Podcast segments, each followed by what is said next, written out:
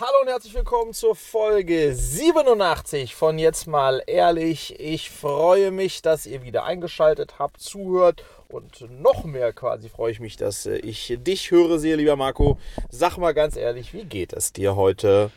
Saumüde. Ach. und das ist die Wahrheit. Und es wird auch. Mhm ja, du holst mich zwar mal ein gutes Stück rauf, aber da hätte es jetzt noch eine Runde mehr Sancerre-Intro gebraucht, dass ich sagen hm. würde, ich bin hellwach, aber ich bin auf jeden Fall saumüde, aber voller Vorfreude. Wie Geil. geht's dir?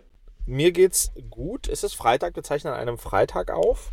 Ähm, und ähm, es ist auch gut, dass du zumindest ein bisschen wach bist, denn ich habe gleich zwei Fragen an dich. Also quasi an den Experten in dir, ja? Also, schießen wir okay. los. Frage Nummer eins. Du bist ja, so zumindest in dieser Schublade habe ich dich, du bist ja so der, du travelst gerne, ja? Du bist der Mann, der auch gerne mal ein bisschen unterwegs ist und, und andere Länder und Sitten kennenlernt. Und jetzt ist es so, wir sind ja hier in, im, äh, im Südwesten Frankreichs in der Nähe von, von Biarritz in einem Airbnb und ich mhm. habe jetzt äh, gestern festgestellt, wir sind hier scheinbar nicht ganz alleine, denn im Wohnzimmer steht eine Kamera. Ähm, oh. ähm, und ja, genau, steht eine Kamera. Aber keine, die ich da aufgestellt habe, sondern eine, die der Vermieter da aufgestellt hat. So ja. im Bücherregal und die filmt so in das Wohnzimmer hinein. Ähm, sag mal, ist das, ist das so üblich jetzt, dass man auf Airbnb äh, im Wohnzimmer gefilmt wird? Wie, wie siehst du das? Ist die Frage, ob du deinen OnlyFans-Account hinterlegt hast oder nicht. Habe ähm. ich nicht. Habe ich nicht. das ist, also ich kann natürlich die Vermietertendenz nachvollziehen, mhm. ähm, zu sagen, okay, cool, man hat da eine Hütte und man will da auch schauen, ob alles beim Rechten ist, wenn man nicht da ist. Aber ich glaube, das geht nicht, wenn man sie vermietet. So, mhm. also ich glaube, fairerweise muss man at least das den Leuten sagen und ihnen die Möglichkeit geben, es abzudecken, wegzudrehen. Mhm. Aber to be honest, also ich bin ja auch großer Freund der Home-Kamera. Die Dinge haben halt auch Mikrofone. Ähm so, also hat man Bock, dass theoretisch jemand da mithören, sehen kann? Fühlt sich komisch an aus deiner Perspektive und würde ich wahrscheinlich, also aus Vermieterperspektive würde ich es sagen und sagen, hey, äh, ist eigentlich eher dafür da, wenn das Haus nicht bewohnt ist und wenn ihr Bock habt, macht sie aus. Ähm, und an deiner Stelle würde ich sie ausmachen, Punkt. Ja, also ähm, mein Blick darauf, danke für deine Einordnung. Mein Blick darauf, ich äh, laufe, wie du weißt, ja zu Hause ausschließlich nackt rum. Ähm, und vor allem im Wohnzimmer. Das ist eigentlich so, so ein kleiner Fetisch von mir, dass ich mich, bevor ich ins Wohnzimmer gehe, mich äh, ausziehe. Und insofern, ja. genau, und insofern war ich und auch Julia schon entsetzt, äh, als wir da eine Kamera im Bücherregal haben stehen sehen. Ähm, und haben dann mal auf Airbnb geguckt, wie denn das so ist, Einsatz von Kameras und Aufnahmegeräten. Und da steht, ja. ich zitiere, damit ja. sowohl Gastgeber als auch Gäste ein gutes Gefühl bei Buchungen haben, können sich die Sicherheitsmaßnahmen wie Kameras und Geräte zur Überwachung des Lärmpegels erlaubt sein, sofern sie in der Inseratbeschreibung eindeutig angegeben sind und keine Verletzung der Privatsphäre anderer Personen darstellen. unsere Regeln für die Geräte und so weiter. Also das heißt, es ist Airbnb sagt tatsächlich, es ist erlaubt, aber es muss klar ähm, äh, sozusagen gekennzeichnet werden, was nicht wurde. Also wir wurden nicht darauf hin aufmerksam gemacht. Und sie sprechen hier davon tatsächlich eher im Außenbereich und, und im gemeinsamen Nutzungsbereich, wenn da nicht auch geschlafen wird. So, also sozusagen diese Grauzone. Ähm, ähm mhm. ähm, ich finde es extrem übergriffig, wenn ich überlege, wo wir wo wir sonst mit dem Thema Persönlichkeitsrechte und so weiter ja ganz viel auch zu tun haben. Ich finde es extrem übergriffig und ich weiß nicht so richtig, wie das zum Schutz der äh, und guten Bauchgefühl der, der Mieter sein soll, dass da eine Kamera steht, sondern ich verstehe das nur aus der anderen Perspektive. Ähm, insofern waren wir da schon äh, ganz schön entsetzt. Zum Glück, äh, das hatte ich in der letzten Episode erzählt, ähm, haben wir gar kein Internet. Kein ähm, Internet. insofern. Das heißt, da, so, so, richtig auf Sendung ist die nicht. so richtig auf Sendung, gut. Äh, genau. Konnte sie nicht sein, aber wäre sie gewesen, hätten wir Internet gehabt. Ähm, ja. ähm, ähm aber tatsächlich scheint das äh, ja bei Airbnb unter gewissen Voraussetzungen ähm, erlaubt zu sein, da eine Kamera aufzustellen. Äh, die sagen ja, man muss schon auch sagen, die, mhm. also gerade die Ecke ist ja, es ist halt eine Hardcore-Urlaubsregion, ne? Und wenn mhm. du dann siehst, keine Ahnung, eine Gruppe von 20-Jährigen mietet Aha. das Haus ja. und äh, Krawall und Remi Demi, und dann mhm. ist irgendwie der Nachbar 18 Mal ähm, ja, sauer und dann hast du am Ende das Problem. Ein Freund von mir macht so Airbnb-Dinger und dann die Mieter haben jetzt einfach mal, sind rückwärts dem Nachbarn in den Rollladen gefahren, so mhm. im Auto und äh, ist alles im Eimer, aber waren es offiziell nicht. Da wäre jetzt natürlich irgendwie Videomaterial zur Darlegung des Sachverhalts mhm. gar nicht so verkehrt. Also Mal, so ein Ticken kann man es verstehen, aber ja, ich glaube schon. Und das steht ja da auch. Man muss es halt vorher explizit machen. Und wenn das nicht man, so ist, ja, dann. Man muss, man muss vorher explizit machen. Und am Ende des Tages heißt dann aber auch Augen auf, mit was du Geld verdienst. Ne? Wenn du äh, halt sagst, hey, ich habe hier eine Hütte, die ich für viel Geld vermiete, also nicht unsere, sondern andere jetzt. Und, äh, und da, das ist eine Gegend mit Jugendlichen und so dann ist das halt auch äh, Teil, würde ich einfach mal sagen, Teil des Geschäftsmodells. Eine Kamera im Außenbereich, wo du dann die Horde schon reinkommen fallen siehst mit den, äh, mit den äh, Bier und, und Dings, das würde im Zweifel auch reichen. Alkopops, so wie das bei uns damals war. Ja. I don't know, I don't know. Aber wie gesagt, im Wohnzimmer, insbesondere wenn man Gäste hat, die im Wohnzimmer sich ausschließlich nackt, ähm, jetzt mal Spaß beiseite, mein Lieber, ich habe ja. ja zwei kleine Kinder. Ja, also, ja. und ich weiß ja nicht, wer sich das anguckt, was damit gemacht wird. Also, du musst, müsstest ja auch noch eigentlich in so einer, ähm, sage ich mal, ähm, Datenschutzerklärung im weitesten Sinne müsstest du ja sagen, was mit dem Material, das wird live gestreamt. Also, hm. das ist ja, das ist ja schon crazy, ne? Aber ja. insofern, ähm, ähm das war sozusagen ein bisschen meine, meine Frage. Hast du deine Unterbuchse drüber geworfen? Ich habe jetzt meine Unterbuchse, die dreckige drüber geworfen ähm, ähm, und äh, aber wie gesagt, und ausgesteckt das Ding, also hat auch keinen ja. Strom mehr, aber sowieso kein Internet. Die zweite Frage, die ich an dich als Experten hier heute mitgenommen habe, ich habe gestern eine E-Mail bekommen vom lieben äh, Jan Thomas vom Startup Insider Podcast. Mhm. Und zwar schreibt er momentan einen Gastbeitrag in einer jetzt bald erscheinenden Startup-Bibel. Also jemand schreibt eine Startup-Bibel. Ich mhm. sag mal so aus dem Bits and Bretzels Dunstkreis. ähm, kann ich nichts zu sagen. So, aber mehr darf ich nicht sagen. Ähm, und dann mein, schrieb mich der Jan äh, gestern an, hey Friedrich, ähm, ich habe hier einen Gastbeitrag zum Thema Business Angels. Und ähm, ähm wir haben ja beide viele Business Angels. Also er hat, glaube ich, so 890 oder vielleicht auch 1700 oder er hat wirklich sehr, sehr viele. Ähm, was sind denn deine wie, äh, hat viele Frage, als Investoren, also, meinst du? Ja, nee, der hat, genau, der hat ja bei Startup Insider, die haben auch gesammelt jetzt ähm, ja. und für diesen, ja, die, die bauen ja jetzt ist ja ganz spannend. Das ist als Podcast gestartet. Hast du das mitbekommen, was jetzt aus Startup Insider sozusagen wird oder dabei ist zu werden? Also peripher habe ich mir mal angeschaut. Ähm, hab, hab das als Business Angel quasi, glaube ich, auch angeschaut, aber ah. dann nicht weiter verfolgt. Aber äh, ja, ja. hol mich nochmal rein in den genau. aktuellen Stand. Also genau, was sozusagen als Podcast gestartet ist oder immer noch ein Podcast ist, ja ein Daily und mit einer, drei Folgen am Tag, glaube ich, also auch ein, machen das wirklich gut und auch äh, gut für die Startup-Szene. Die bauen jetzt im Grunde genommen so ein Ökosystem, will sagen, äh, alle Investoren und auch Startups können da auf so einer Plattform sich anmelden und Profile anlegen Mhm. Ähm, und dann gesucht, gefunden und vernetzt werden. Also das ist so ein bisschen der Gedanke, dass du im Grunde genommen da finden, da in der Theorie, ne, äh, mhm. finden dann ähm, äh, Investoren tolle Startups und umgekehrt und Startups können sich untereinander vernetzen. Und also sozusagen die, die These ist, es gibt eigentlich nicht diesen einen Place, für die deutsche, für das deutsche Ökosystem, wo, ähm, wo, wo eine Vernetzung stattfindet ähm, und vielleicht auch ein Support und das wollen die abbilden. Mhm. So. Ähm, ähm, so, äh, genau. Also ich hoffe, ich habe das jetzt halbwegs richtig dargestellt. Mhm. Ähm, und das wollen wir jetzt auch, glaube ich, gar nicht analysieren, ob das, äh, ob das äh, ein, ein, gutes Geschäftsmodell ist oder seinen, seinen Place findet. Aber zu meiner Frage. Jetzt hat er also in dieser, äh, war seine Taktik in dieser, die haben, glaube ich, so zwei Millionen ungefähr aufgenommen und der hat wirklich über 100 Angels. Also wirklich super mhm. viele. Und deswegen, wenig überraschend, äh, sollte er in dieser Startup-Bible schreiben, warum es denn äh, sinnvoll ist, viele Angels zu haben. Und äh, hat mich dann gestern Abend äh, gefragt, hey Fredrik, du hast ja auch viele Angels.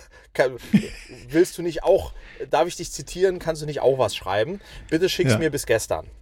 So, ja. ähm, ähm, und ich wollte dich mal fragen, wenn, wenn du diese Frage bekämst, viel, ja. und du, aber du musst jetzt den Standpunkt haben, dass es gut ist, okay? Das ist, keine, das ist kein Statement für schlecht. Was dass würdest es gut du, ist, Angels zu haben. Ja, äh, und viele ja. Angels zu haben, also mehr als ein oder zwei. Mhm. Ähm, was würde aus deiner Perspektive, was spricht dafür, das ist die konkrete Frage, ähm, ähm, mehr als ein, zwei Angels im, ähm, im ähm, Gesellschafterkreis zu haben? Ich habe zwölf. Ähm, mhm. um mich da mal zu outen. Äh, äh, was was wäre da dein, äh, was sind da deine Pro-Argumente? Ja, also ich kann das ja nur aus der Angel-Brille sehen. Also ich sitze ja sozusagen mhm. auf der anderen Seite vom Tisch. Mhm. Ähm, was das Argument aus meiner Sicht wäre, ist, ja, also das, was man ja so handelsüblich als Smart Money bezeichnet. Du mhm. willst ja nicht nur Geld, sondern Know-how, Netzwerk, Austauschkritisches Hinterfragen. So. Und wenn du das hinkriegst mit einer breiten, breiteren Basis, dann hast du natürlich mehr Know-how und Netzwerk, auf das du zurückgreifen kannst. Also mhm wenn du Angels hast, die dann auch aktiv werden in Form von, hey, guck mal hier, ich habe, also das jetzt in meinem Case, ich habe zahlreiche Kunden, für die die Sachen, in die wir investieren, möglicherweise ein sinnvoller Match wären. Also versuche ich Intros zu machen. So. Und wenn du das mal X hast, macht das ja total Sinn. Plus, eins unserer Startups hat jetzt angerufen, so, hey, du machst einen Podcast, wir denken jetzt auch über einen Podcast nach erzähl mal, wie viel Arbeit ist das, wie geht das, was brauche ich? So. Also du, du hast natürlich einen relativ easy Zugang zu, zu Know-how, idealerweise zu einer Lead-Pipeline, was Kunden angeht. Und weil die Angels dann möglicherweise ähm, in VCs investiert sind, kannst du das natürlich auch verlängern, dass wir jetzt sozusagen den VCs, wo wir investiert sind, sagen können, hey, guck mal, ähm, das ist ein Angel-Thema von uns. Schaut euch das mal an oder wollt ihr euch das mal anschauen? So, das sind für mich die, die tragfähigsten Argumente, warum man mehrere Angels haben sollte. Aber nicht ohne sich auch darüber Gedanken zu machen, was macht das mit der Komplexität auf der anderen Seite? Denn ich glaube, du musst die A auf jeden Fall poolen, damit du nicht 12 Meinungen hast, wenn es dann darum geht, ah ja, wir wollen das und das machen und jetzt brauchen wir von 28 Leuten irgendwie die Zustimmung dazu, sondern du willst ja dann einen Poolsprecher haben, der das irgendwie koordiniert und eine Person, die du dann anrufst und sagst, so, wir haben folgende Sache. Du musst das jetzt mit dem Angel Pool irgendwie klären und ich brauche von dir eine Zustimmung dafür, dass wir X, Y und Z machen ganz, also aus der, aus der Startup-Sicht würdest du es natürlich ganz idealerweise auch über ein Vehikel poolen, also dass die alle in einer Gesellschaft sind. Das würdest du aber aus Angel-Sicht nicht wollen. Ähm, da ist so ein bisschen irgendwie, finde ich, eine Grauzone, aber dass die Stimmen gepoolt sind und dass du dann nicht die Downside hast, zwölf Meinungen irgendwie jedes Mal unter einen Tisch zu kriegen mit, nee, Hut, nicht Tisch, ähm, mit den, äh, mit den anderen, die am Tisch sitzen, den ganzen größeren VCs. Das, finde ich, ist eine, eine erforderliche Nebenbedingung, sonst ja. ist schwierig. Ja, finde ich gut. Finde ich gut. Was ich vielleicht ergänzend sozusagen jetzt andere Perspektive, Gründerperspektive sagen Zitierst würde. du mich in deiner Zitierung? Auf jeden Fall. Auf jeden Fall ist jetzt gerade, ist jetzt, ich, ich, ich, schreibe live mit und, ähm, äh, und habe es gerade jetzt an Jan du kriegst gleich das, Du kriegst gleich das Trans, kriegst gleich das Transkript, schicke ich dir. Genau, macht, macht alles die AI bei uns hier. Ähm, yes. Was ich sozusagen als, als aus Gründersicht ergänzen würde, jetzt auch nach zweieinhalb Jahren ähm, Zusammenarbeit mit Angels. Ähm, ich glaube, ähm, ich habe das Netzwerk überschätzt. Ich glaube, dass viele Gründer ähm, Angels aufgrund ihres Netzwerks holen. das ist aber recht schnell dann aufgebraucht mit zwei, drei Intros, die dann mal wirksamer, mal nicht so wirksam sind. Ich glaube, was sich für mich jetzt zeigt, die Angels, die bei uns dabei sind, die relevante mh, hm, Berufserfahrung haben, nennen wir es mal so, ja, also selbst große Unternehmen aufgebaut haben oder äh, auch noch aktuell führen oder ähm, ähm, auch in, in Corporates äh, große Positionen haben, die konnte ich in der Vergangenheit viel öfter und auch für mich relevanter einbinden und fragen. Äh, ich weiß nicht so richtig, wie würdest du das machen oder wie hast du es in der Vergangenheit gemacht? Also das hatte für mich einen größeren Wert. Das ist so das eine Learning. Ähm, und das zweite Learning ist, dass es schon eine ganz schön riesige Diskrepanz gibt in der, sage ich mal, äh, in der, im Aktivitätslevel meiner Angels. Ähm, mhm. Äh, das hat A, den, äh, du willst ja, willst ja am Anfang als Gründer bekannte Angels haben, nicht irgendwie Sabine Muschel aus äh, Fritzhausen, die keiner, sondern du willst ja eigentlich auch, dass deine Angels eine Signalwirkung haben. Das Problem ist aber, dass die Angels, die eine große Signalwirkung haben, die, die sind halt sozusagen Super Angels, also sind in irgendwie 10, 20, 30, 50 Sachen investiert. Und dementsprechend sind die auch äh, sehr, sag ich mal, ähm, äh, haben nicht so viel Zeit, wenn man so formulieren wollen würde, äh, ist ja klar, ähm, aber sind auch nicht mehr ganz so äh, excited wie jemand, der vielleicht noch nicht so viel oder nicht so lange dabei ist. Und mhm. das heißt, die zweite Thema, was ich ganz klar gelernt habe, ist, ähm, es ist an uns Gründern, die dann auch wirklich stark zu aktivieren. Also da muss man wirklich pullen, pullen, pullen, pullen. Und was ich versuche ist, einmal im Monat äh, mit allen zu sprechen. Das gelingt mir nicht. Ähm, ähm, ähm, aber ähm, ich versuche es trotzdem immer wieder und ich habe, sag ich mal, mit der Hälfte kriege ich es auch hin. Und das okay. ist dann auch sehr gut, aber da bin ich, äh, da bin ich ganz schön pushy und das nervt die auch zum Teil. Ähm, aber das ist halt sozusagen, ja, ja, aber das ist halt der Deal, den, den ich eingegangen bin und die ja, ja. auch.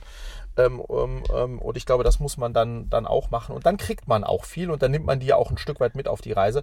Aber da, da trennt sich dann schnell die Spreu vom Weizen. Und das ist auch gar nicht wertend gesagt, sondern die einen mhm. haben halt einfach mehr Zeit und auch Lust und die anderen haben nicht so viel Zeit vor allem. Ähm, und, äh, und dessen muss man sich, äh, glaube ich, äh, bewusst sein. Und das Netzwerk, würde ich sagen, ist overrated. Im ja, Schnitt, lass mal im, das. Im, im Verlauf eine, genau, aber hängen und im Verlauf eines Startups. Ähm, Weiß ich nicht. Ähm, Glaube ich nicht. Würde ich jetzt nach drei Jahren sagen, also lass mal gleich, Fall. Lass mhm. da gleich nochmal in deinem Fall eintauchen, kurz, warum möglich. Also ich habe eine Hypothese und ich bin gespannt, mhm. ob du die auch so siehst. Aber nochmal zum, zum Punkt von, den du gerade gemacht hast, weil ich habe gestern Abend ein sehr langes Dinner, deswegen bin ich auch ähm, ein bisschen müde ähm, gehabt mit Angels, genau zu dem Thema, wie mhm. positioniert man sich als Angel damit man, oder als Gruppe von Angels, damit man so wahrgenommen wird, wie du es gerade gesagt hast, ah, die willst du ja dabei haben und mhm. nicht die anderen, ähm, mhm. die gar kein Ding haben. Und so richtig easy ist das irgendwie nicht mehr, wenn du nicht gerade irgendwas verkauft hast oder selber sehr stark in dem Angel-Ökosystem unterwegs bist, und ja. dich als solcher auch vermarktest. Unbedingt. So, als Experte, so. als, als Angel-Experte im Grunde genommen, absolut, ja. Mhm. So, und jetzt ist aber auch die Frage, ähm, passt das zu dem, was du sonst so sein oder tun willst? Also ich zum Beispiel, ich vermarkte mich für was anderes als Experte. Mhm. Jetzt kann ich nicht noch Angel-Experte sein, weil ich es auch nicht bin. Ähm, das hat den Dealflow. Mein, äh, sagen wir mal, Kollege will im Internet gar nicht so auftreten. Mhm. Dann kann sich auch nicht vermarkten.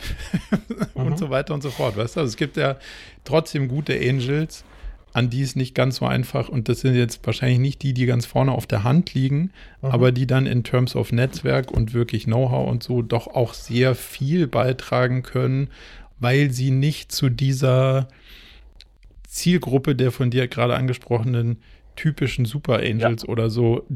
Also ich glaube, es gibt unterschiedliche Kategorien von Leuten, von denen du unterschiedliche Sachen kriegst und die sind dann vielleicht nicht bei den anderen 50 heißen Dingern dabei, aber du kriegst irgendwie ein anderes Netzwerk und anderes Know-how und in Teilen mhm. vielleicht auch tiefer und mehr Engagement. So würde ich es vielleicht nochmal kontrastieren. Mhm. Resoniert das? Das resoniert. Ich glaube, am Ende ist ja immer die Frage, die, sich, die man sich dann auch als Angel stellen muss. Warum will ich denn Angel sein? Will ich Angel sein, um sozusagen, da gibt es ja wieder tausend Gründe, müssen wir jetzt auch nicht in das Rabbit Hole rein, aber will ich Angel sein, um an möglichst vielen guten Frühdeals teilzunehmen? Oder geht es mir eher darum, bei drei, vier, zwei, drei spannenden Teams mitzuwirken, idealerweise auch guten? Also wie, wie wichtig ist eigentlich der Deal? Also der Dealflow eines VCs ist unglaublich wichtig, weil das ist einfach sein, das ist sein Kerngeschäft.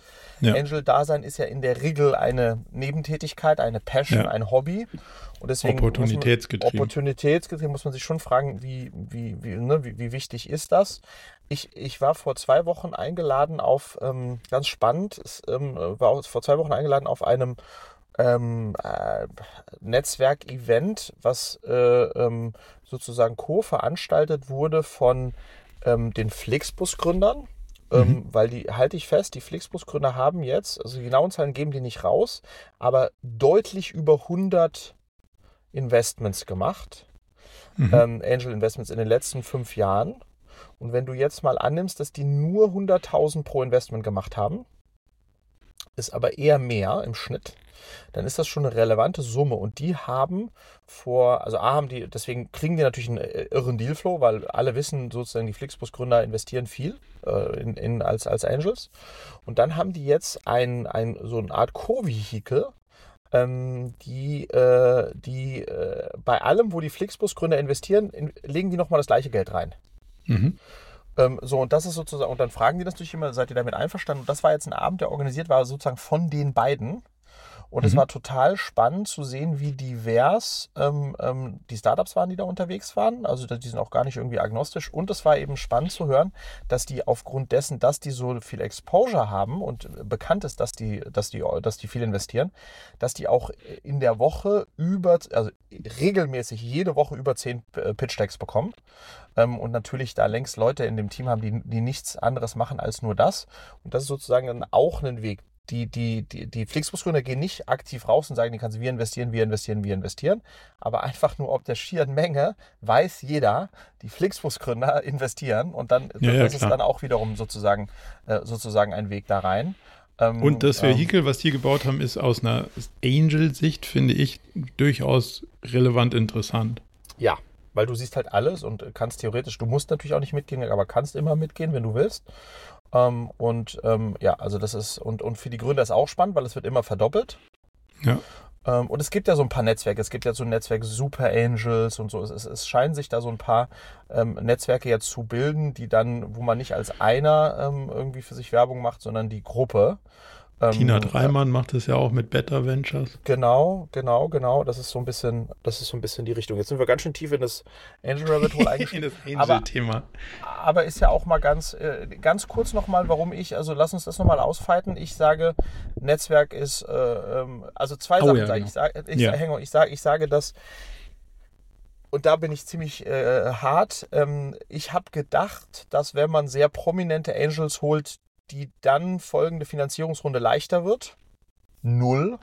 Also ich glaube, dass, ähm, mhm. dass VCs äh, da kaum drauf gucken, sondern einfach sagen, okay, der kennt die halt, deswegen machen die das und so. Also mhm. so pro, prominente Angels äh, machen deine erste institutionelle Runde deutlich leichter. I don't think so. Also kann ich aus eigener Erfahrung sagen, nein. Und ähm, ähm, Punkt zwei, ich würde sagen, dass äh, äh, das Netzwerk eines Angels äh, ist äh, overrated, aber sein Know-how ähm, ähm, ähm im Company Building, äh, Management, Teamführung, Culture, bababa, ist underrated. So, jetzt bist du dran. Kommt drauf an, was du brauchst, glaube ich. Also, das ist so ein, also für eins meiner Startups bin, ist mein Netzwerk total relevant, weil B2B Sales mhm für andere Sachen, so die Food-Themen, ist mein Netzwerk beschränkt auf die anderen Startups gewesen. Aber sonst operativ habe ich da überhaupt nichts beizutragen. Und ich glaube, das ist auch so ein bisschen die Frage, und das meine Hypothese bei dir ist, ähm, dass du ja einen B2C-Fokus, würden wir sagen, eher gehabt hättest, als du die Angels rekrutiert hast und jetzt eher ein B2B-Netzwerk bräuchtest dass das möglicherweise auch ein Ticken mit anderen Angels anders ausgesehen hätte, wenn klar wäre, welches Netzwerk du gebraucht hättest. Nee, ist es schon. Nee? Okay. Nee, also da bin ich, da, bin, da waren wir eigentlich unbewusst schon gut aufgestellt. Aber am Ende des Tages äh, muss man auch noch mal vielleicht andere Gründer fragen, ja, wie viele, also wie viele Intros kann so ein Angel wirklich machen? Sicher nicht 50. Mhm. Ähm, ähm, und also, wo er wirklich sehr gute Intros hat und wie viele führen dann tatsächlich zu einem Deal, ja. ähm, zu einem substanziellen Deal. Und da ist sozusagen mein Gefühl im, äh, äh, ja, im, im Abgleich zu dem, was so ein bisschen im Day-to-Day, -Day, hilf mir mal da aus, ähm, auch vielleicht mal die Schulter, an der man sich ausweinen kann und so. I don't know. Aber das ist ähm, ähm, am Ende des Tages idealerweise äh, hast du halt von allem ein bisschen was. Und insofern ist auch mein Take abschließend ähm, es durchaus äh, sinnvoll, ähm, wenn man es, wie du es genannt hast, oder wie man es nennt, Pooling, also dass man die zusammenschließt, ähm, ähm, wenn man da ähm, die Möglichkeit hat ähm, und das auch das Geschäftsmodell äh, braucht, eher acht oder zehn als, ähm, als zwei äh, äh Angels holen, macht das, macht das meines Erachtens total Sinn. Aber man muss dann auch die äh, in die Pflicht nehmen. Ich glaube, das ist, das ist einfach äh, auch ein Learning von mir. Ja, Jetzt hast du ja zwei Angels. Ähm, ah. Absolut, denen, ja.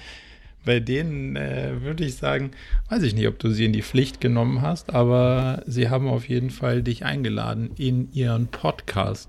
War das unter der Überschrift Angels in die Pflicht nehmen? Jein, würde ich sagen. Also genau, ich war ähm, äh, hier Lea, äh, Lea Krammer und, äh, und, ähm, und Verena Pauster sind äh, Angels bei Cleverly, absolut. Ähm, und haben ja mit Fast and Curious einen sehr erfolgreichen äh, Podcast äh, aufgebaut, der insbesondere in der Startup-Szene ja auch ja, stark gehört ist ähm, und machen da jetzt, glaube ich, sind das auch schon bei irgendwie 50, 60, 70 Episoden oder so. Also machen das auch schon jetzt eine Weile und wie gesagt sehr erfolgreich. Und klar habe ich damit geliebäugelt, da hinzukommen oder da auch mal dabei sein zu dürfen. Aber die haben auch jeweils irgendwie 50, 60 Investments und äh, deswegen können die das gar nicht. Ich glaube, dass am Ende des Tages da ähm, sicherlich das Thema ähm, äh, ausschlaggebend war. Ähm, nämlich das, was wir machen bei Cleverly und, und, und die haben ja Gründer und Gründerinnen als Zuhörer und deswegen bin ich da auch als äh, Seriengründer eingeladen worden. Deswegen, das hat schon insgesamt inhaltlich gepasst. Ähm, ähm, und ich habe jetzt nicht die Karte gezogen, hey, ihr seid, äh, seid ja bei mir investiert, ich will in euren Podcast. Das hätte nicht funktioniert. Ähm, ähm, ähm, oh, aber ich bin froh, äh, ich bin froh eingeladen worden zu sein. Und es war auch eine besondere Erfahrung, weil lustigerweise ähm, so ein bisschen selbst, äh, ähm, selbst äh, Erkenntnis an der Stelle. Ich war, Marco, überdurchschnittlich aufgeregt, weil ich halt wusste, irgendwie, da hören mehr als 30.000 Leute zu. Und, ähm, und äh, dann habe ich mich auch natürlich versucht, gut vorzubereiten, aber ich war schon, hat schon sehr stark gekribbelt ähm, in den 20 Minuten, in denen ich dann sozusagen da meinen Part hatte oder auch in der Vorbereitung, ja. Das wundert mich in der Tat bei dir, muss ich sagen, weil das hätte ich jetzt das hätte ich gar nicht gedacht, vor allen Dingen halt mit so einer. Also Bühne kann ich total verstehen, weil mhm. Leute, Live-Situation schwierig. Podcast mit deiner Erfahrung finde ich spannend, dass du, ähm, dass du das hattest, aber ich kann es zumindest mal, also hätte mich bei dir oder hat mich überrascht, dass du es gerade gesagt hast, ähm, aber ich kann es einen Ticken, Ticken nachvollziehen ich glaube sozusagen, das ist ganz spannend, was dann in einem drin passiert, sind so zwei Elemente. Also zum einen muss man sagen, das ist alles schon sehr professionell. Also die, die gehören ja, werden ja vermarktet vom OMR Podstars oder, oder wie die, die Kollegen heißen. Das heißt, mhm. ähm, es gibt ein Extensive Briefing zuvor, man kriegt ein eigenes Rode Mikrofon zugeschickt, es, es gibt irgendwie einen Technikcheck, ähm, ähm, äh, die Themen werden im Vorfeld abgesprochen und so weiter, ein Briefing und so. Also das heißt, das hat alles, ähm, das ist alles sehr professionell mit, mit vergleichsweise viel Aufwand zu dem, was wir zum Beispiel machen. Oder hey, wir haben die Themen vorher abgesprochen. Ich weiß gar nicht, was du willst. Oder ich in anderen Podcasts ähm, ähm, ähm, auch sozusagen erlebe. Und damit hat man natürlich dann schon so das Gefühl, so, okay, krass, da wird jetzt, da wird so viel Aufwand betrieben dafür, dass es ein gutes Produkt wird, dann muss man auch delivern. Ich glaube, das ist das eine. Das mhm. andere ist, und davon muss man sich trennen, ähm, ist einfach die schiere so, ja krass, wenn das jetzt so viele hören, ähm, ähm, ähm fühlt sich das dann, wenn man sich da reinsteigert, einfach anders an. Ähm, aber am Ende, was ich gemerkt habe, ist in, auch hier wieder in der Mischung aus sich vorbereiten und irgendwie die haben wir auch schon mal besprochen, ne? die zwei, drei Kernbotschaften, die man ähm, äh, delivern möchte, ha bereit haben und dann einfach laufen lassen, ähm, ähm, ist eigentlich ähm, auch hier wieder das, der, the way to play. Ähm, und deswegen hat es dann auch gut funktioniert, ähm, aber war schon spannend. Lustigerweise bin ich ja nach wie vor, ich komme, also wenn ich Kernbotschaften und sowas habe und hätte, wäre ich nervöser als ohne. Und meine Meinung, also bin mal gespannt, wie du das sagst. Ich war jetzt auch in einem Podcast, wo mehr Reichweite dahinter war. Und es würde ich sagen, war nicht mein bester, mein bester Gig, obwohl ich keine Kernbotschaften und Co. mir überlegt habe, sondern einfach so, okay, let's roll. Hallo, hier bin ich. Ähm, äh, ja, also ich bin immer noch, für mich funktioniert es, glaube ich, noch besser, es nicht vorzubereiten, aber seine Themen einfach klar zu haben, also so generell. Ähm, dann, dann ist das Verhältnis zwischen, was versucht man da zu platzieren und wie authentisch ist es, glaube ich, besser. Aber bin mal gespannt. Ich schicke dir den mal, wenn er draußen ist. Und dann bin ich mal gespannt, was du, was du sagst. Ich glaube schon, Marco, dass also im, im Abgleich immer, wer hört das? Ja. Und ähm, was für, ein, was für ein Ziel verfolge ich im Kontext der Hörerschaft? Ähm, ähm, also was möchte ich erreichen? Was wäre so mein best, best possible outcome? Und dann, was könnten die dafür passenden Botschaften sein, die zu mir und, und, und wenn du so möchtest, meinem Produkt passen? Ähm, oder ja, genau, zu mir als Persönlichkeit und zu meinem Produkt. Ich glaube, das ist schon super wichtig, das einmal klar zu alignen. Und das mhm. ist ja mhm. ganz weit weg von, dass man sich irgendwas scriptet oder irgendwie Sätze oder so aufschreibt. Ähm, aber ich hatte wirklich einfach nur so irgendwie drei Bullet Points, ähm, ähm, ähm die ich auf jeden Fall äh, rüberbringen wollte. Ähm, und dann äh, kann man da dann noch genug in irgendeiner Form äh, selbst sein.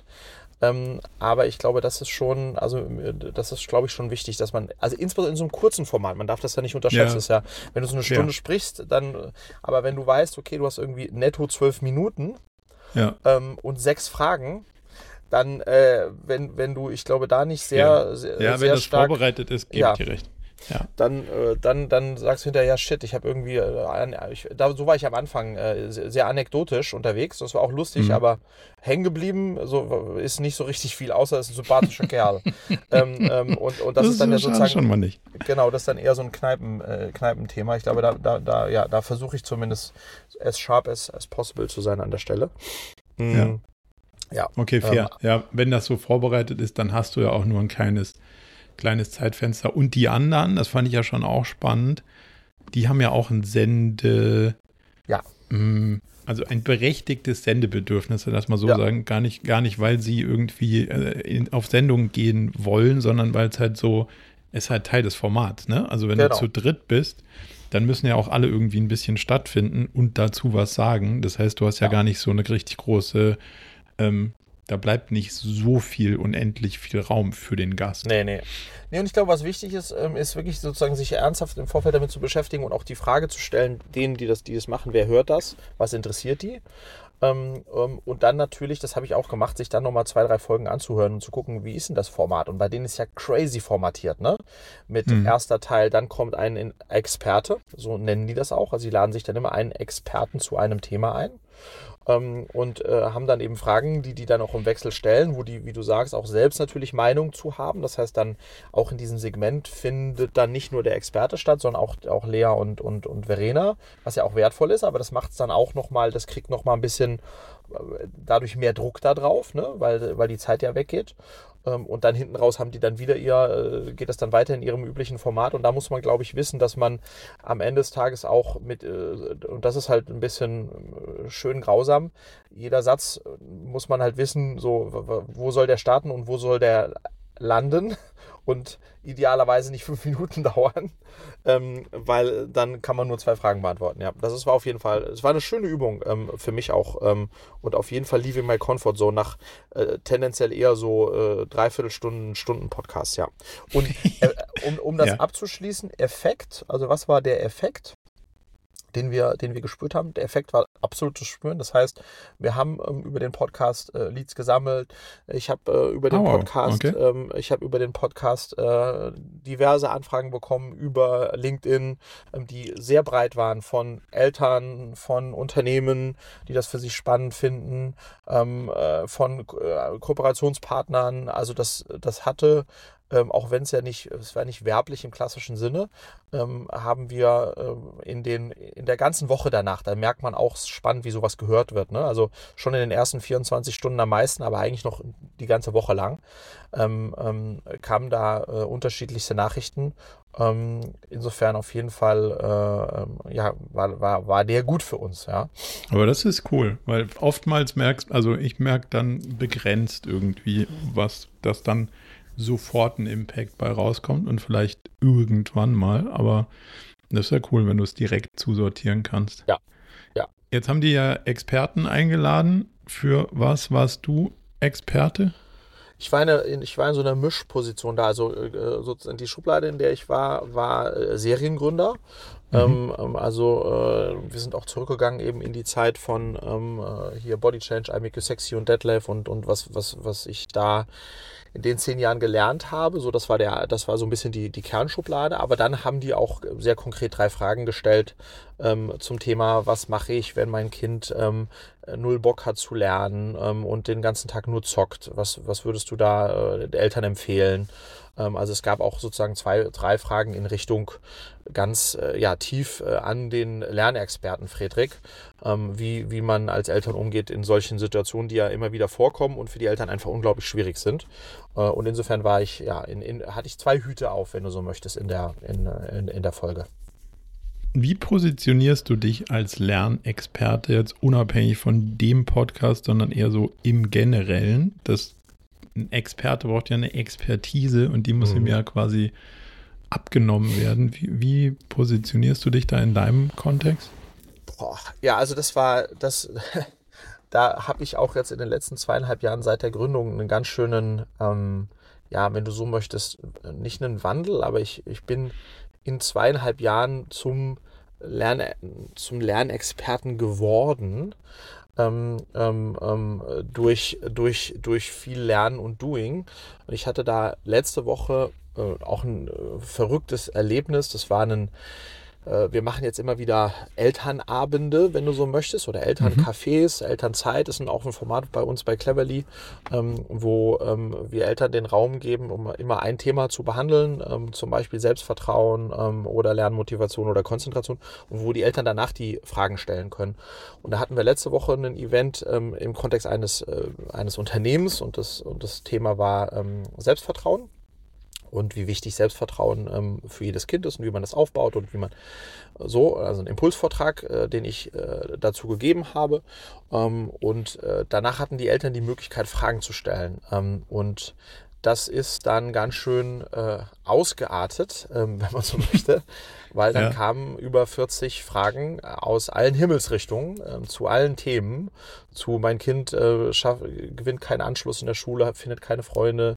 Mein Kind äh, kommt weinend nach Hause, weil es gemobbt wurde. Mein Kind äh, äh, zwölf Jahre will nicht mehr zum Basketball gehen, weil es, weil es da geärgert wird. Mein Kind, äh, wenn es auf dem Schulweg ähm, ähm, ist es immer die letzte, weil die anderen so was soll ich dann machen.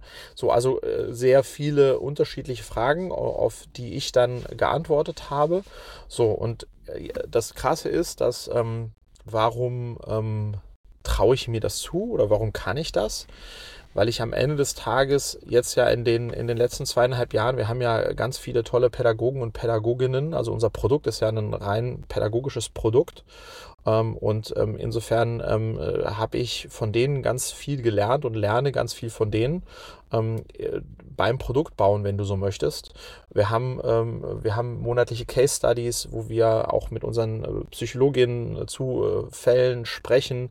Das heißt, ich habe in den letzten zweieinhalb Jahren unglaublich viel aufgesogen ähm, ähm, ähm, durch die Experten und Expertinnen, die wir bei uns haben zu dem Thema. Also mich extrem aufgeschlaut, weil ich vom Tag eins auch wusste, ich muss in dem Thema, äh, das ich jetzt baue, muss ich zum Experten werden. Mhm. Aber, und ich glaube, das ist so, und dann ich, bin ich ja selbst Papa und äh, erziehe gemeinsam mit Julia auch zwei Kinder und habe deswegen viele Themen ja auch selbst. Das kommt noch dazu. Aber ich glaube, man muss äh, sehr authentisch und transparent auch in der Kommunikation sein, dass man nicht sagt, ich bin ein Pädagoge, ich bin kein Pädagoge, ich bin auch kein Therapeut und, und, und, und, und äh, so. Ähm, aber ich habe äh, ja dankenswerterweise äh, Zugriff ähm, ähm, auf ganz viele tolle, tolle Pädagogen und Pädagoginnen bei uns und dadurch viel gelernt. Und ähm, äh, am Ende des Tages, was auch spannend ist in diesem ganzen Expertentum, ist ja auch ein äh, ja, spannender Begriff, wann ist, wann ist man eigentlich Experte und, und, und oder auch nicht. Am Ende des Tages, gerade wenn es um Kinder und Kindererziehung geht, und bei uns ist ja immer der, die, die klare Abgrenzung, dass wir eben nicht therapeutisch, psychologisch arbeiten, aber alles im, im Vorfeld. Ähm, es gibt natürlich nicht äh, die eine richtige Antwort auf die eine Frage, sondern es kommt halt immer drauf an. Ja, es kommt immer darauf an, ähm, ähm, was das für ein Umfeld ist. Es kommt immer auf die, ähm, sozusagen, es ist immer sehr komplex und wenn man das dann ganz transparent sagt ähm, und wenn man auch äh, bei Fragen, wo man das Gefühl hat, dass man da keine Antwort hat, das auch wiederum ganz transparent sagt, dann ist es auch alles in Ordnung. Aber für mich war und ist das schon ähm, eine Reise out of my Kern-Comfort Zone. Ähm, ähm, da sozusagen dann als, äh, als, als Lernexperte ähm, äh, unterwegs zu sein und den Eltern auch, äh, auch Tipps äh, mitzugeben. Und ich stelle aber auch immer wieder fest, Marco, dass man, das wird dir sicherlich genauso gehen, natürlich jetzt über die letzten Jahre habe ich mir ja sehr viel Wissen angeeignet und man denkt aber trotzdem immer selbst, ja, das, was ich weiß, wissen doch alle. Mhm. Und das ist aber gar nicht so, ähm, ähm, ähm, weil, weil du als Eltern hast ja einen anderen Hauptberuf. Du bist natürlich nicht so tief drin in der Materie, wie wir das jetzt sind. Mhm. Ähm, aber man hat trotzdem immer so das Gefühl, so, oh Gott, oh Gott, äh, bin ich denn, bin ich, weiß ich denn genug, um hier äh, tatsächlich als Experte agieren zu dürfen? Ähm, ja, klassisches ja. Hochstapler-Syndrom. Ja, genau, total. Das, das, das kommt durch, aber das kommt auch durch, wenn ich über Unternehmertum spreche. Ja, also klar. auch da denke ich, ja klar, ich mache das jetzt seit 15 Jahren, aber bin ich deswegen da Experte? Äh, schon wahrscheinlich, aber es tut mir, also ich tue mir trotzdem immer noch schwer, äh, das dann auch so, äh, so zu sagen, weil ich immer sage, das, was ich weiß, besonders ist jetzt nicht, das weiß ja wahrscheinlich jeder. Ja, das denke ich mir auch oft, dass man dann ähm, sagt, ja gut, das ist ja jetzt mittlerweile, das haben ja jetzt mittlerweile alle irgendwie gehört, gelernt, gesehen, verstanden. Ähm, und das ist wahrscheinlich deutlich weniger so. Aber, und das ist das normale Dasein eines Experten, am Anfang denkt man, man hat es total gecheckt und je weiter man reinkommt in das Feld, desto mehr kommt die Demut, uh, das ist ja gar nicht so richtig zu checken. Also ich mache nicht viel anderes, als mir über drei Themen in einem, vier Themen in einem Unternehmen Gedanken zu machen. Und das schon ziemlich tief. Und je tiefer du da reinkommst, desto mehr Türen gehen auf, desto komplexer wird es, desto mehr Aspekte findest du, die du einbeziehen musst. Und kommst immer wieder dazu und denkst so, oh, wow. Aber das macht ja quasi einen Experten irgendwie aus, wenn man das dann auch weiß und wie du sagst, zugibt und nicht. Also, ich glaube, daran erkennt man zum Beispiel einen super AI-Experten, wenn er dir, also in Anführungszeichen, wenn er dir erzählt, dass er jetzt total verstanden hat, wie der Hase läuft. Ja. Ähm, und das ist sozusagen, äh, das ist ja sozusagen das Gefährliche ähm, auch an diesem Phänomen Experten. Ich merke schon, das ist ja auch ganz normal, ähm, wir, wir Menschen sehnen uns nach Experten. Also, weil wir ja selbst sozusagen nicht in allem Experten sind ähm, ähm, und deswegen, das hatte die Corona-Zeit gezeigt, das ist jetzt ähm, natürlich im Kern ein schlechtes Beispiel, aber ähm, wir Menschen sehen uns nach Orientierung und nach irgendjemandem, der uns für, für das Thema, auch für den Bereich, in dem wir sozusagen Fragen haben, ähm, einfache Antworten gibt. So, ich glaube, das ist, das ist, das ist, das ist so, ja. Ähm, und deswegen ist das, äh, ähm, lässt das halt sehr viel Raum für möchtegern Experten ähm, die so, so die Instagram-Experten. Es gibt ja, es gibt ja nichts, was auf Instagram, äh, wo, wo, wo es nicht für einen Experten für gibt. ähm, ähm, ja. ähm, so, das ist, ist ja schon auch, auch crazy. Ähm, und auf der anderen Seite, wenn man jetzt mal dieses, diese negative Konnotation von Expertentum weglässt und eher die, die, die Chance sieht, glaube ich total daran, dass wir, das ist absolut positiv, dass wir als Gründer, Gründerinnen, Geschäftsführer, äh, aber auch äh, Angestellte, die wir in einem gewissen Bereich unterwegs sind, ähm, ähm, diese Chance nutzen sollten und Experten und Expertinnen unbedingt werden sollten in dem Bereich, für den wir uns interessieren, mit dem wir ganz viel Zeit verbringen. Ähm, und das dann auch nach außen zu tragen und das dann, dann sozusagen auch als Experte dafür zu stehen. Warum? Weil, weil wir, wenn wir sind, es wichtig sind, ist, dass es, dass dann unsere Stimme gehört wird im Vergleich zu den Dünnbrettbohrern, die eigentlich nichts, gar keine Ahnung davon haben, aber dafür, dazu viel erzählen. Und weil es uns natürlich auch Exposure gibt, ähm, die ja auch äh, unter Umständen nützlich sein kann. Und wenn man jetzt aus einer Gründerperspektive guckt, ähm, wenn du ein Bildungsstartup oder ein, ein, ein Startup im Bereich der Persönlichkeitsentwicklung für Kinder aufbaust, dann musst du natürlich als, als Unternehmen für diese Themen stehen und als Gründer oder Gründerin des Unternehmens auch mit deinem Gesicht dafür. Ähm, ähm, und, und das ist, glaube ich, ähm, ähm äh, ja, äh, auch wenn man, wie in meinem Falle, man da halt erst reinwachsen muss, ähm, ist es, glaube ich, äh, ähm, sollte man da eher positiv drauf gucken, weil es, weil, es, weil es gut ist und auch wichtig ist zu tun. Wie guckst du darauf, dass, dass es ja in so einem Feld, egal jetzt ob deins oder ein generelles, quasi ja, ja definierte Experten gibt, Hochschulprofessoren, mhm. ähm, die Lehrstuhlinhaber für Pädagogik sind oder so. Also mhm. das ist ja qua Rolle ein mhm. Experte, eine Expertin ähm, versus jemand, der bei Instagram drei Bücher vorstellt, die er die letzten drei Wochen gelesen hat.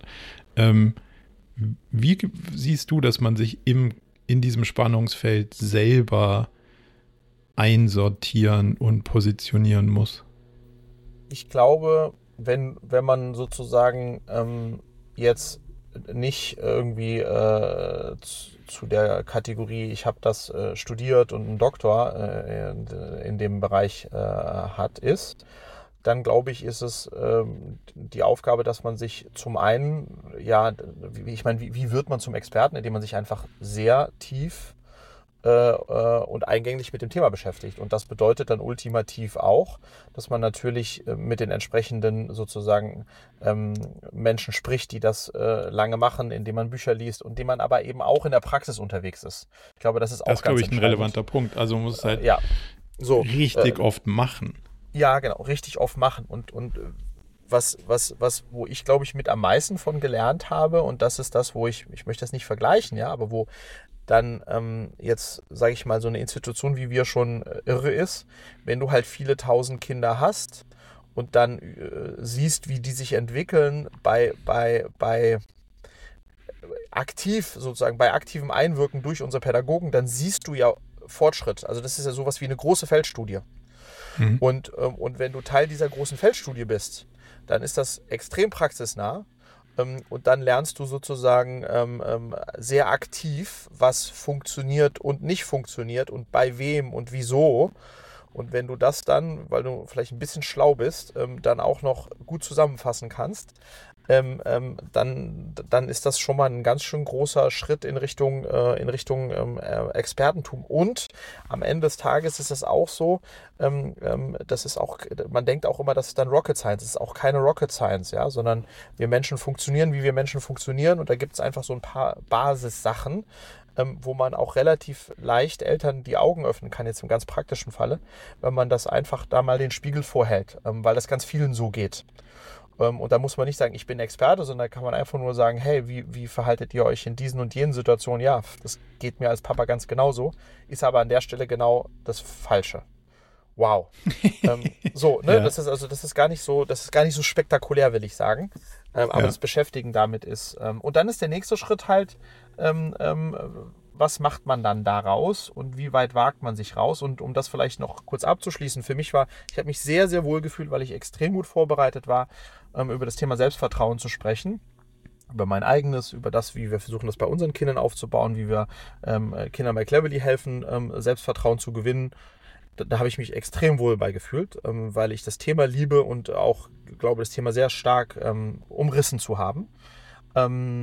Aber als dann 40 äh, plus Fragen kamen, die in komplett andere Richtungen gingen, ähm, dann war ich im ersten Moment, äh, habe ich gesagt, okay, krass, die, die, die, fragen mich das, weil die diese Fragen haben und auch glauben, dass ich darauf Antworten geben kann.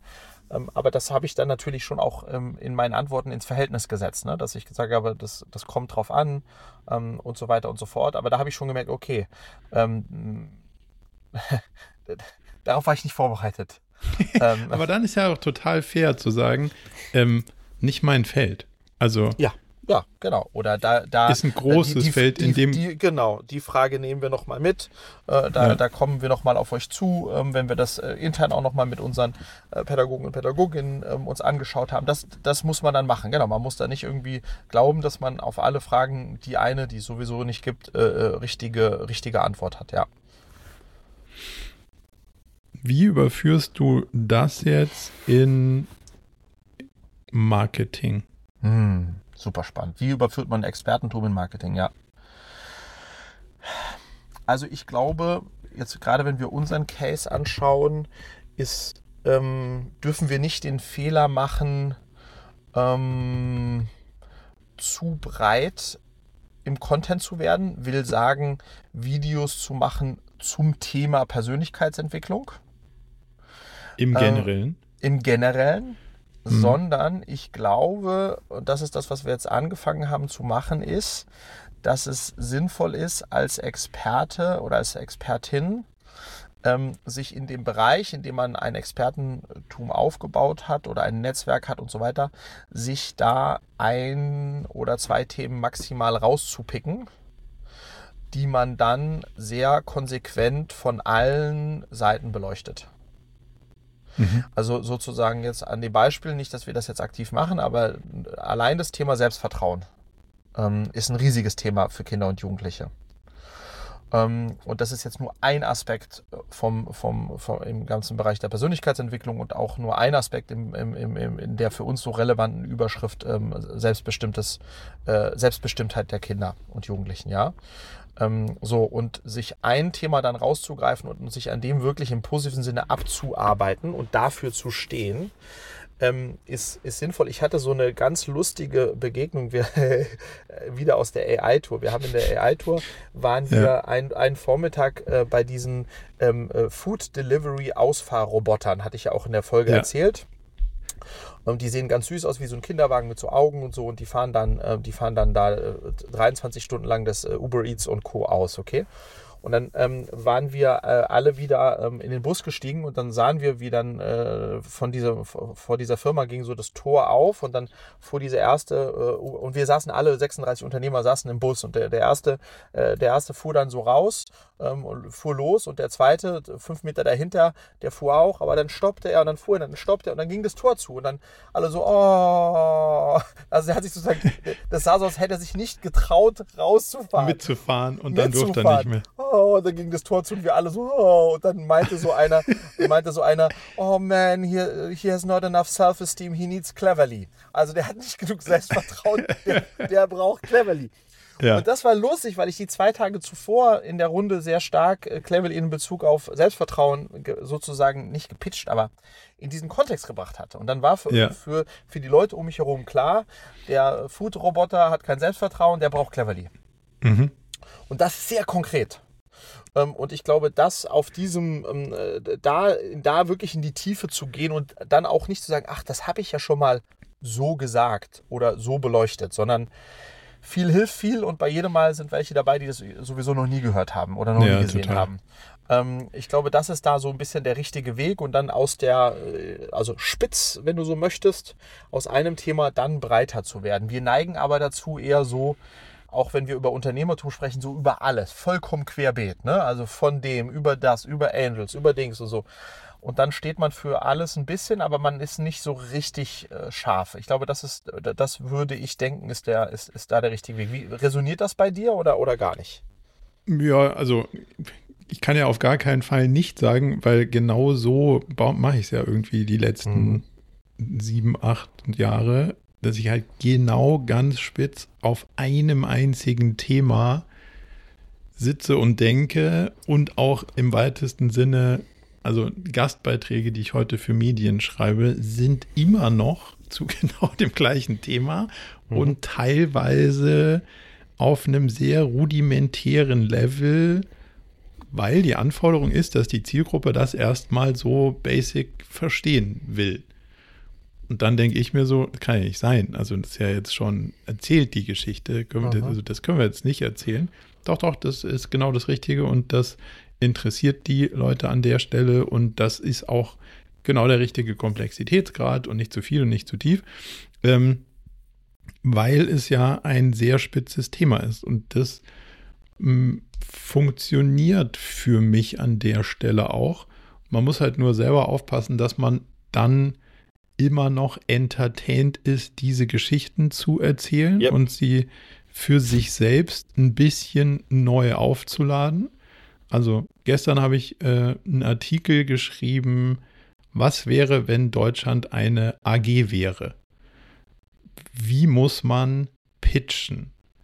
Als, also wenn Deutschland jetzt als AG dich als Investor überzeugen wollen würde, in Deutschland zu investieren, ist ja im übertragenen Sinne, machst du ja mit deinen Steuern, aber so als ja. Gedankenexperiment, was müssten die Regierungsparteien dann vorlegen? Was wären die Geschichten? Wie würden sie die Trade-offs darstellen? Müssen sie das ganze Picture zeichnen, wie du es machst, wenn du Startup ähm, Gründer bist? Oder kannst du nur einzelne Forderungen sagen, hey, unsere Kinder müssen schlauer werden? So, mhm. aber keine Ahnung, wie es gehen soll.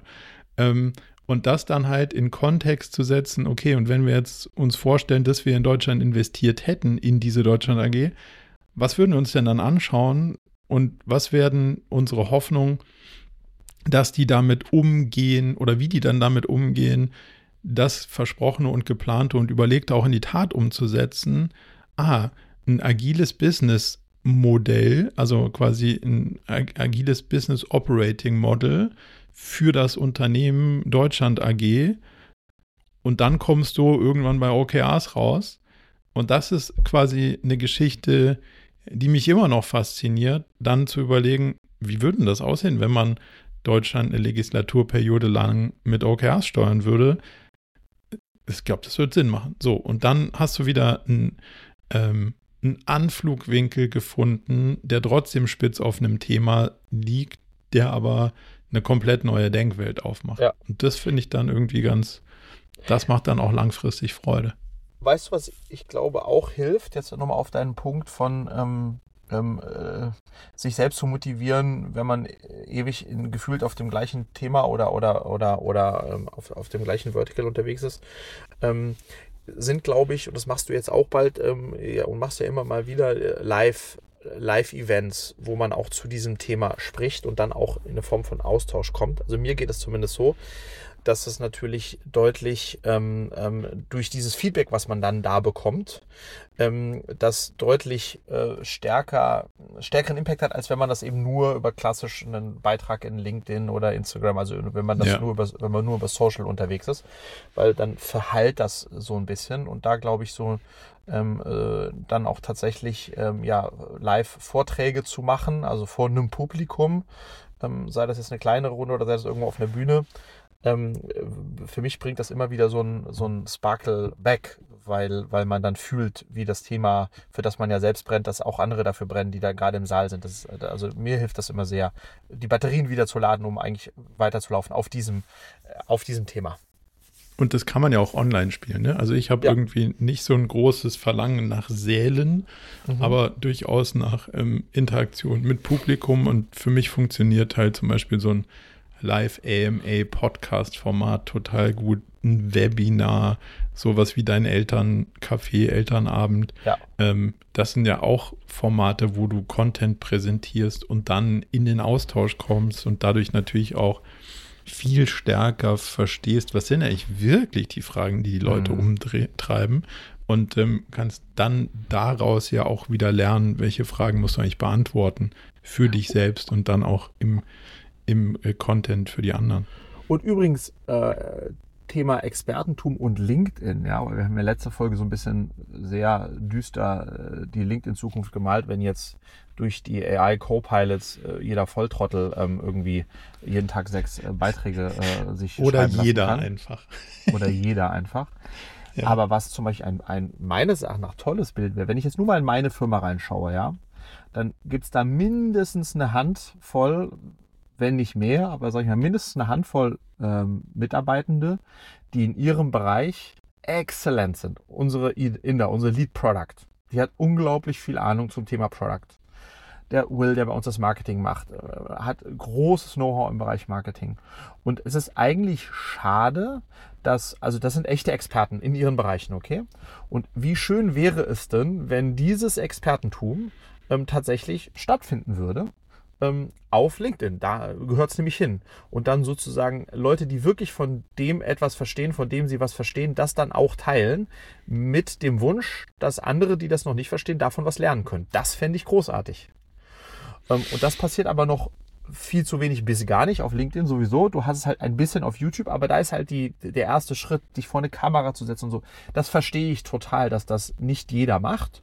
Mhm. Ähm, ich merke aber, wenn ich mit diesen, wenn ich mit den Leuten spreche oder die auch mit anderen im Team sprechen höre, ja, Jüngeren zum Beispiel, die dann gerade ins Marketing einsteigen, wie die das aufsaugen. Ja, und das ist so, ähm, also ich glaube, da könnte, und das ist jetzt Expertentum, ist auch so ein großer Begriff, ja. Ähm, aber ich glaube, wir haben eigentlich in, in unseren Firmen ganz viele äh, tolle Experten, Expertinnen, die qua Karriere über die letzten Jahre halt in ein Thema ganz tief eingestiegen sind und die ganz wenig gehört werden, weil sie ganz wenig senden. und ich glaube, dass das, nicht jeder ist dafür gemacht. Nicht jeder will das, absolut, das verstehe ich. Aber eigentlich würde uns das gut tun, weil damit würden wir ja basically Wissen, echtes Wissen, ähm, ähm, auch spreaden.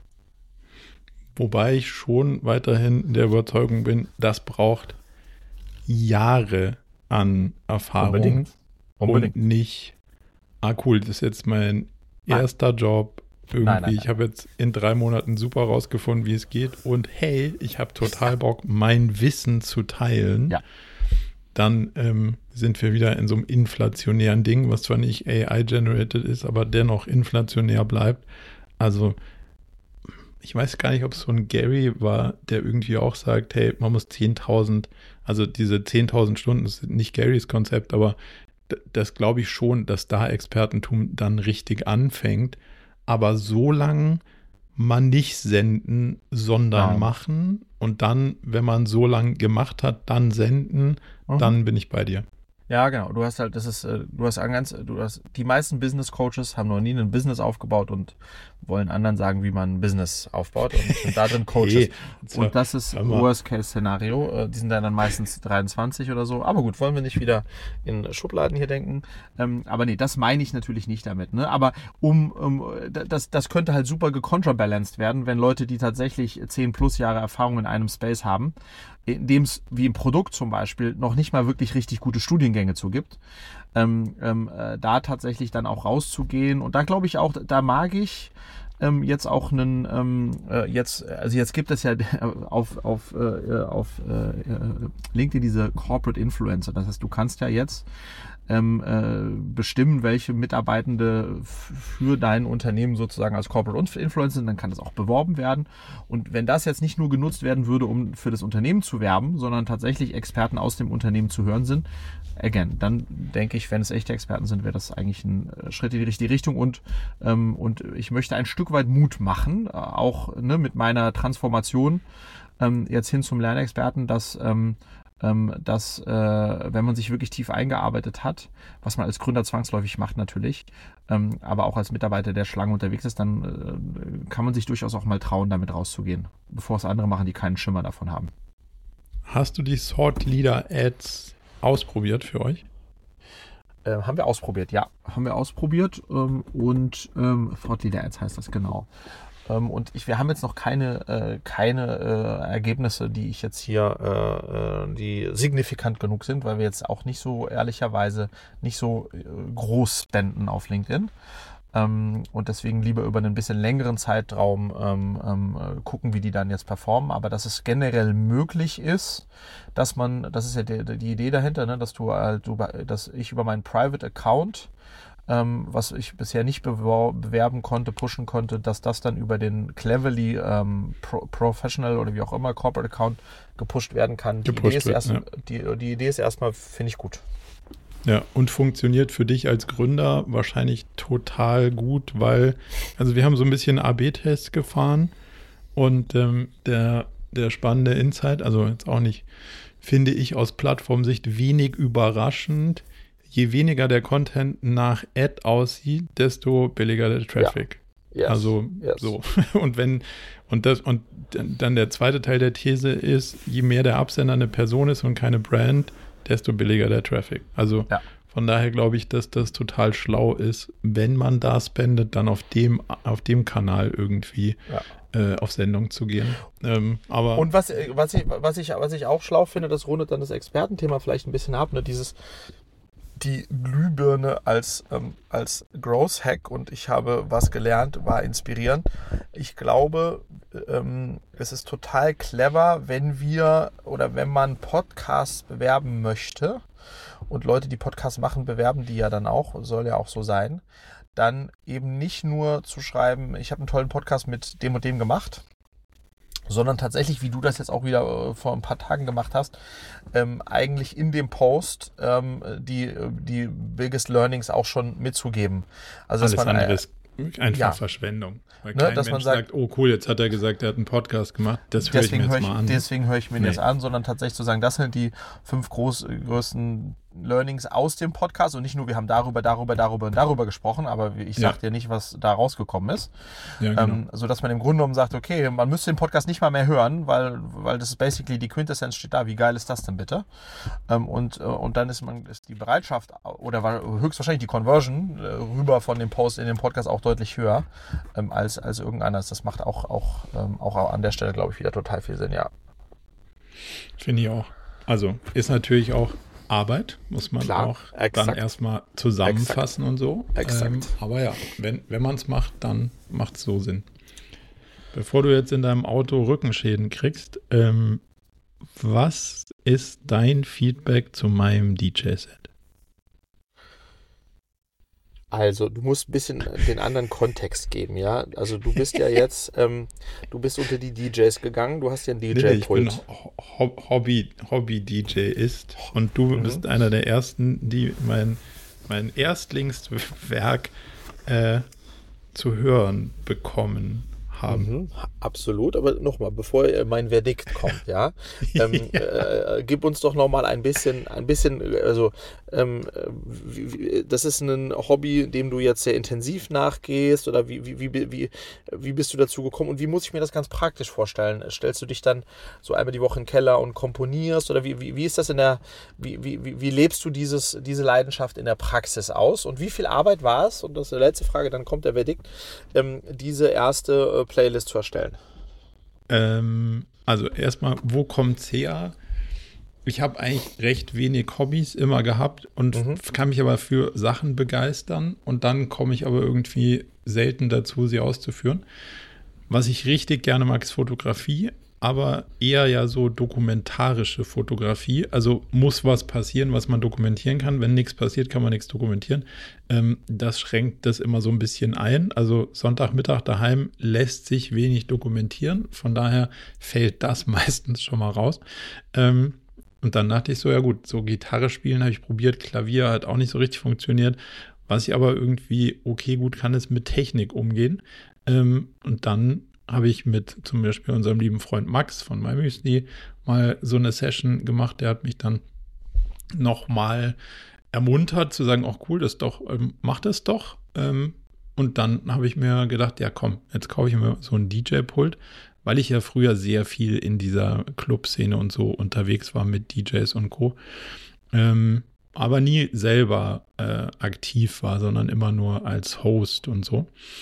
Und dann dachte ich, ja gut, dann mache ich das jetzt mal. Und dann fängt man an, wieder sich bei Null mit so einem Thema zu beschäftigen. Und es macht so einen Bock, so richtig tief da reinzugehen. Und du musst halt einfach aktiv Musik hören, damit du weißt, was dir gefällt und wie das dann funktioniert und welches Lied eigentlich wie weitergeht. Weil sonst kannst du damit ja nichts machen, wenn du das Lied eigentlich gar nicht kennst.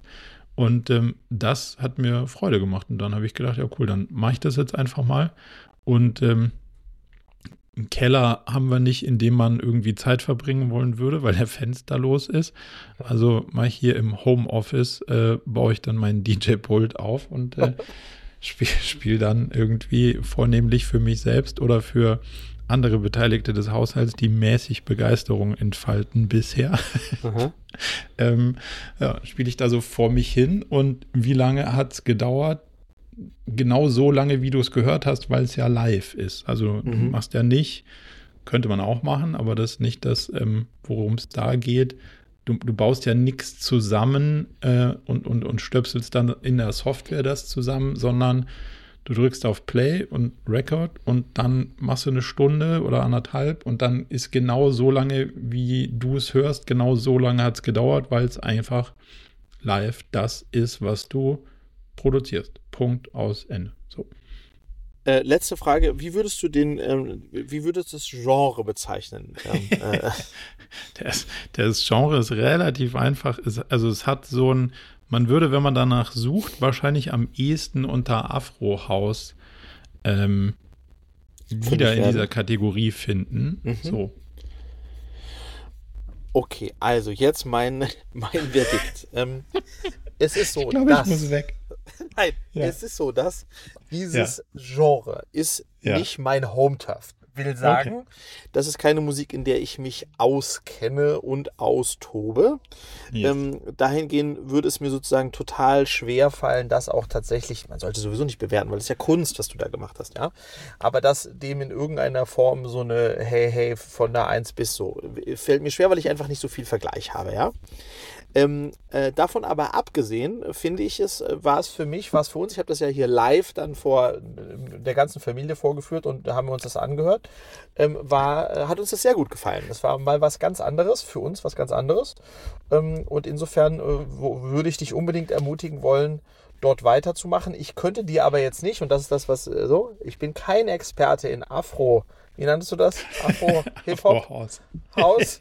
Ja. ähm, ähm, konnte ich dir sozusagen äh, keine Tipps geben, wie das, äh, wie das, äh, wa- was ich dir noch da sozusagen mitgeben wollen würde, sondern ich fand's toll. Ich fand's, habe mich sehr geehrt gefühlt, dass du es mit mir geteilt hast als einen der ersten. Ähm, und äh, bin gespannt, was äh, dein nächstes, äh, dein nächstes, äh, äh, deine, deine nächste Playlist wird. Ähm, ich habe ja so ein bisschen, äh, wie heißt dieser, der New York das immer live macht? Weißt du York ist noch? Ähm, da gibt es jemand, der in New York immer rausgeht und dann äh, live äh, an so einem DJ-Pult, habe ich sicherlich mit dir geteilt. Der Dieser Chris Luno, aber der ist so Nee, weltweit. unter- Nee. Nee, der, der, auf YouTube ist der huge. Also komme ich vielleicht drauf oder bringe ich nächste Ja. Folge mit. Und der, da, da geht die Musik auch in diese Richtung und, und halt wild und freestylig. Es macht, macht große Freude dazu zu hören. Insofern ähm, hat mir gut gefallen und gerade sozusagen als, als kleines Break zwischen dem, was ich sonst so höre, also du weißt ja ausschließlich ABBA und Roxette, ähm, ähm, war das einfach eine schöne, äh, auch für mich sozusagen eine, eine musikalische Bildungsreise, Ach, deine erste stark. Playlist, ja? Hervorragend. Dann bleibt mir doch nur zu sagen, enjoy the joyride.